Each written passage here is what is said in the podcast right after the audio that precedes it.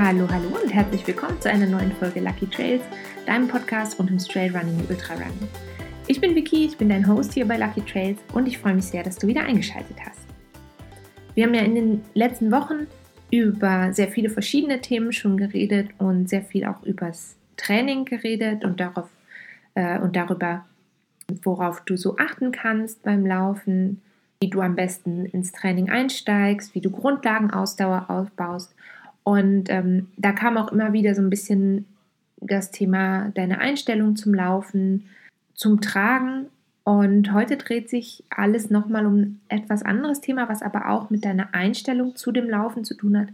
Und zwar geht es heute um Geschwindigkeit und darum, warum deine Pace beim Trailrunning und vor allem beim Ultrarunning und gerade im Training natürlich für ähm, solche langen Distanzen gar nicht so wichtig ist vorab vielleicht, das ist wahrscheinlich bei euch auch so, die Pace ist eigentlich so das Thema, über das die meisten Läufer miteinander reden. Und dann heißt es ganz oft, oh, wie schnell bist du auf 5 Kilometer, wie schnell bist du auf 10 Kilometer, was ist deine Halbmarathonzeit, was ist deine Marathonzeit, ja und so weiter und so fort. Und wenn ich ganz ehrlich bin, dann finde ich das persönlich irgendwie ein bisschen ermüdend, darüber zu reden. Also im, ich habe immer so das Gefühl, beim Laufsport, gerade auf der Straße und auch auf der Bahn, ist das eigentlich alles, was zählt und alles, was wichtig ist. Und im Wettkampf ist das natürlich sowieso so. Und wenn ich ganz ehrlich bin, natürlich ist mir bei einem Trailrunning-Rennen meine finale Zeit auch nicht total egal. Aber wenn du jetzt zum Beispiel zwei, drei, viermal dieselbe Strecke gelaufen bist, dann fragt dich niemals wieder jemand so, wie geht es dir nach dem Lauf, auch bei einer langen Distanz nicht. Und wie fühlst du dich oder so. Und das Einzige, was dann eben zählt, ist eigentlich immer so die Zeit und die Geschwindigkeit. Und natürlich auch, ob du schneller warst als beim letzten Mal. Und das finde ich halt ein bisschen schade, weil für mich dann viel ähm, von dem, was mir an dem Laufen so viel Spaß macht, halt verloren geht. Wie gesagt, klar, die Zeit zählt beim Trailrunning auch immer wieder, aber mir geht es eben oft so, gerade bei, bei sehr langen Distanzen, da geht es mir auch um andere Ziele. Also schon die Vorbereitung für ein bestimmtes Rennen oder für eine bestimmte Distanz ist extrem unvorhersehbar. Und ähm, ich mache, muss ja sehr viele Kilometer machen im Vorfeld. Das heißt, schon das wirklich bereit zu sein, an den Start zu gehen für ein Rennen oder für eine Distanz. Ob das jetzt in einem Rennen ist, was vielleicht dieses Jahr eben stattfindet oder auch nicht mehr stattfindet oder auch so auf, dein, auf eine Art persönlichen Startlinie zu gehen, ähm, das kann eben auch schon ein Ziel sein. Und dann kann natürlich das Durchhalten, das die Strecke überhaupt schaffen, ein Ziel sein. Es kann ein Ziel sein, ähm, überhaupt, ja klar, eine bestimmte Zeit kann auch ein Ziel sein, aber eben auch überhaupt ins Ziel zu kommen, kann ein Ziel sein. Wow, ganz schön oft Ziel. also, ähm, man kann beim Trailrunning außerdem ja so Distanzen gar nicht so ohne weiteres miteinander vergleichen. Und darum finde ich so Fragen nach meiner Durchschnittspace immer ein bisschen, ja, fragwürdig. Warum das so ist, habe ich gedacht, das schauen wir uns einmal zusammen an, warum diese Pace beim Trailrunning gar nicht was über dein Fitnesslevel zum Beispiel aussagt oder darüber, was du theoretisch laufen könntest, das ähm, genau, das erkläre ich dir, glaube ich, vielleicht mal an einem Beispiel. Und zwar, ähm, das war auch was, was mir jetzt am Wochenende wieder durch den Kopf gegangen ist. Ich bin am Wochenende zwei Strecken gelaufen, einmal etwa 19 Kilometer, einmal ähm, 22,5. Und da bin ich gelaufen und habe so gedacht, krass, ich weiß nicht, ob ich nochmal meine Bestzeit Halbmarathon schaffen würde. Halbmarathon können mein, meine persönlichen Zeiten sind da extrem unterschiedlich, je nachdem eben, auf welcher Strecke ich laufe. Mein, ähm, wie sage ich, meine Bestzeit, genau.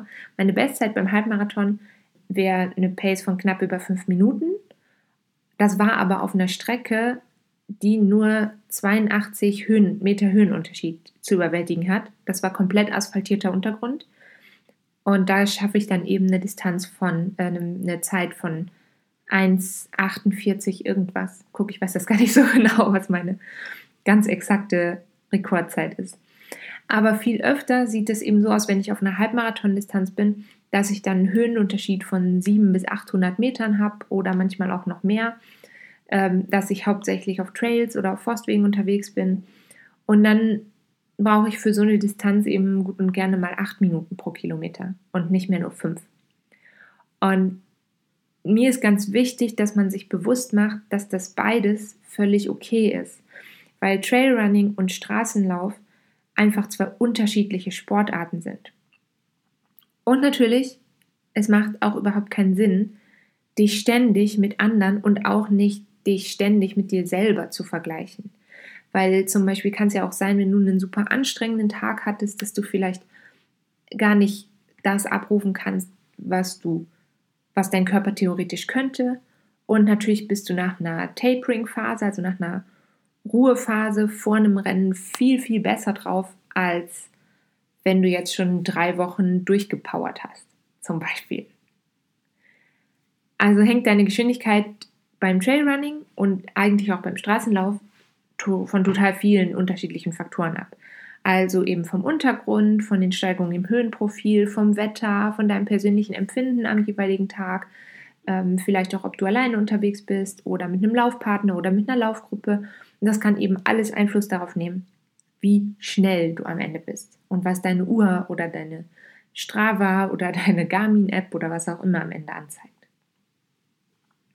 Ähm, so ein paar von den Faktoren habe ich gedacht, gucken wir uns mal kurz zusammen an, warum das einen Unterschied macht.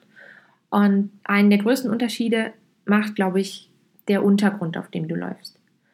Also du bist natürlich auf einer Bahn oder auf einer glatten, flachen Asphaltstrecke viel schneller als jetzt zum Beispiel auf einem anspruchsvollen Trail, wo es viele Wurzeln gibt, wo es Felsen gibt und Geröll, wo du dich einfach viel mehr konzentrieren musst, darauf, wo du deine Schritte setzt. Weil du sonst eben Gefahr läufst, auszurutschen und dich hinzulegen und dir vielleicht auch mächtig weh zu tun. Und dadurch bist du automatisch ein bisschen langsamer. Du wirst natürlich mit der Zeit, wenn du sowas viel machst, wirst du trittsicherer und kommst besser irgendwo hoch und runter. Aber grundsätzlich wirst du, äh, werden die meisten Läufer auf einer, auf einer Bahn oder auf, einem, auf einer flachen Asphaltstrecke immer schneller sein als auf dem Trail. Um, wenn es jetzt zum Beispiel noch viel Steigung hat im Höhenprofil, sowohl bergauf als auch bergab, dann verändert sich die Geschwindigkeit eben wieder. Also zum Beispiel ein Anstieg in einem steilen und schwierigen Terrain, der bremst dich viel mehr aus als ein sanfter Anstieg auf einem gut ausgebauten Forstweg. Ich persönlich bin jetzt relativ schnell bergauf, aber natürlich bin ich auch langsamer, wenn es eben viele Wurzeln hat oder vielleicht rutschiges Gestein oder ähm, zum Beispiel, wenn ich äh, Joma mit dabei habe beim Laufen, dann bin ich auch ein bisschen langsamer meistens. Und manchmal kannst du zum Beispiel auch bergab gar nicht so schnell laufen, wie du dir das vielleicht vorstellst. Also wenn du einfach so, sage ich mal, nur das Höhenprofil anschaust und gar nicht, was für ein Terrain hast du da, was für einen Untergrund hast du da, dann denkst du vielleicht, ah ja, da geht es schön sanft bergab, das schaffe ich gut, aber dann stehst du da und es geht zwar vielleicht gar nicht so steil bergab, aber es sind wieder viele Wurzeln oder vor ein paar Wochen waren wir in einem Gelände, da gab es sehr viel hohes Laub und man ist wirklich so bis zum Knöchel im Laub eingesunken. Und dann kannst du halt auch nicht so schnell laufen, also kannst du schon, aber wenn du dann ähm, sehr schnell läufst, erhöht sich halt das Risiko ähm, wieder, dass du ausrutscht, dass du dich verletzt, dass du irgendwie blöd trittst. Und dann kann es eben auch sein, dass du bergab nicht so schnell bist. Wie auf wiederum auf dem Forstweg oder auf einer Asphaltstrecke deswegen glaube ich, dass du auf einem Trail oder deswegen bin ich auf einem Traillauf eben immer langsamer und habe auch, das hat eine ganze Zeit gedauert, aber ich habe für mich so gelernt, das Tempo rausnehmen ist okay und es ist nicht so wichtig am Ende, wie schnell ich war und wie, ähm, äh, wie schnell ich jetzt diese eine kurze Strecke oder diesen einen Anstieg zum Beispiel geschafft habe. Und ähm, dass es eben viel wichtiger ist, dass du überhaupt Zeit auf deinen Füßen verbringst und dass du Zeit auf dem Trail verbringst unterwegs bist und in Bewegung bist. Da habe ich in Folge 6 schon mal drüber geredet. Ähm, wenn du da Lust drauf hast, dann äh, hör da nochmal rein. Das ist Folge 6 mit dem Titel Fundament. Letztes Wochenende zum Beispiel hatte ich wieder so ein Beispiel, dass auch das Wetter noch extrem mit reinspielt und auch ähm, die Tagesform extrem mit reinspielt, wie schnell du sein kannst. Das war ganz lustig, weil ich durch Zufall sowohl Samstag als auch Sonntag genau zwei Stunden und 56 Minuten unterwegs war. Und deswegen kann man das super gut vergleichen. Ähm, samstags war ich zwei Stunden 56 Minuten unterwegs für 19 Kilometer. Das hört sich eben, es ist nicht besonders schnell. Da hatten wir relativ viel rutschigen Fels.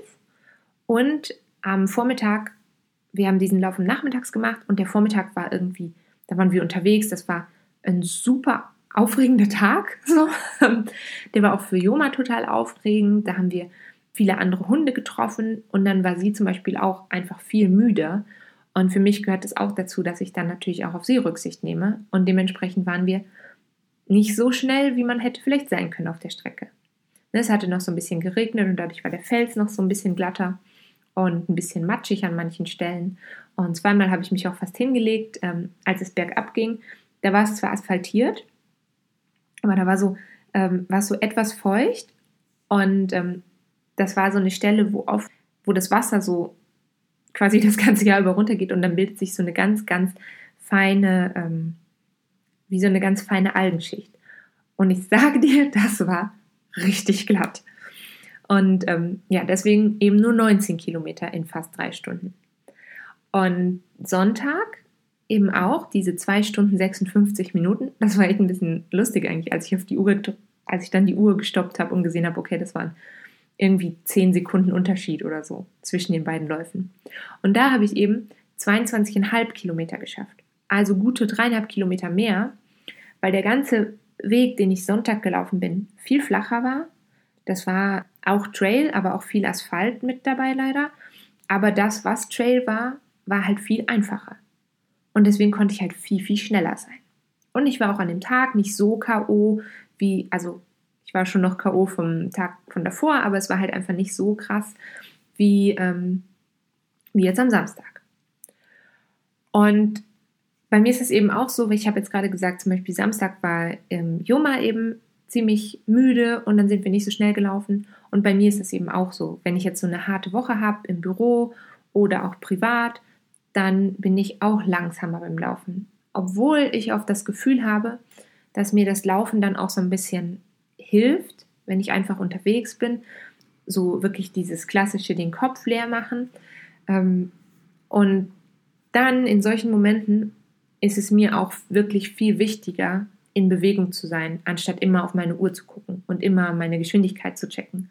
Und ob ich dann am Ende sieben Kilometer in der Stunde schaffe oder zehn, ist mir eigentlich ziemlich egal. Und gerade eben im Ultrabereich geht es ja ganz oft genau darum, dass du überhaupt in Bewegung bleibst. Und dass es viel wertvoller ist, wenn du jetzt so ein langsames Tempo über eine lange Zeit aufrechterhalten kannst, als auf einer ganz kurzen Strecke sehr schnell unterwegs zu sein. Das ist eigentlich auch spannend. Ich habe das so beobachtet. Ich bin im Laufe von meinem Training über die letzten zwei Jahre insgesamt auf kürzeren Strecken auch langsamer geworden.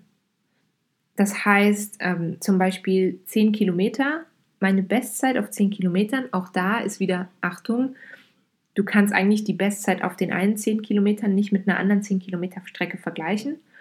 Wenn du das machen wolltest, dann wäre meine Bestzeit auf 10 Kilometern irgendwie um die 50 Minuten. Und wenn ich hier auf meiner Hausrunde bin, wo es ein bisschen bergauf und bergab geht, da ähm, habe ich eher so wirklich eine Stunde, die ich dafür brauche. Oder eben auch manchmal noch langsamer. Und das ist halt wichtig, sich das bewusst zu machen, dass das alles okay ist. Und dass es auch okay ist, zwischendrin mal zu gehen oder sich auch mal hinzusetzen, fünf Minuten Pause zu machen. Das haben wir vor zwei Wochen gemacht. Da haben wir zwei sehr lange Läufe gehabt. Und ähm, da haben wir ganz, ganz bewusst uns mal hingesetzt und gesagt, okay, jetzt fünf Minuten tief durchatmen, was im, im Sitzen was essen, weil das was anderes ist, als wenn du im Laufen isst. Tief durchatmen und ähm, kurz die Füße auslockern, die Beine auslockern und dann konnte es weitergehen. Und das machst du halt oft bei einem Straßenlauf eher nicht, behaupte ich, als jetzt bei einem Traillauf. Und darum empfehle ich dir auf jeden Fall, schau nicht so viel auf die Uhr und nimm dir wirklich lieber mal ein, zwei, drei oder auch fünf Minuten, so viel wie du brauchst zum Gucken, zum Durchatmen und dafür wirklich deinen Lauf zu genießen. Heute habe ich dir dafür auch einen wunderschönen Trail-Tipp mitgebracht, also wirklich eine Strecke zum Genießen, nämlich diese besagten 19 Kilometer, die ich am Samstag gemacht habe. Das ist eine Runde rund um den Lungernsee in Obwalden.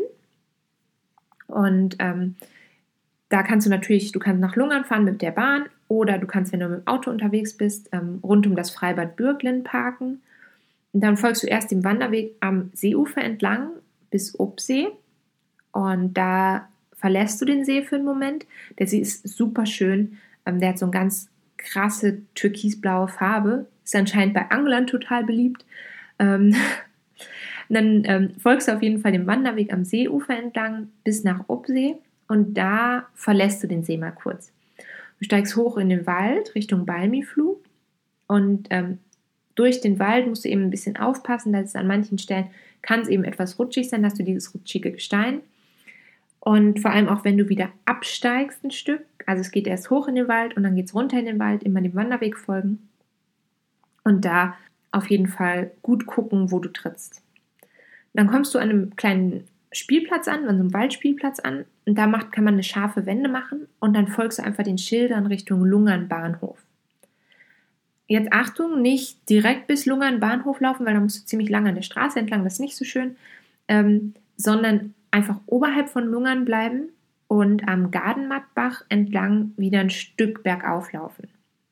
Und dann macht der Wanderweg, ähm, der ist zum Teil asphaltiert, zum Teil geht er wieder über Almwiesen, gehst du in den Bogen nach Rüti runter und dann kommst du erst wieder runter ans Seeufer. Und da kannst du dann dem Wanderweg am See entlang folgen bis zu deinem Ausgangspunkt, eben rund um dieses Freibad Bürglen. Und wie gesagt, du kommst insgesamt so auf ungefähr 19 Kilometer.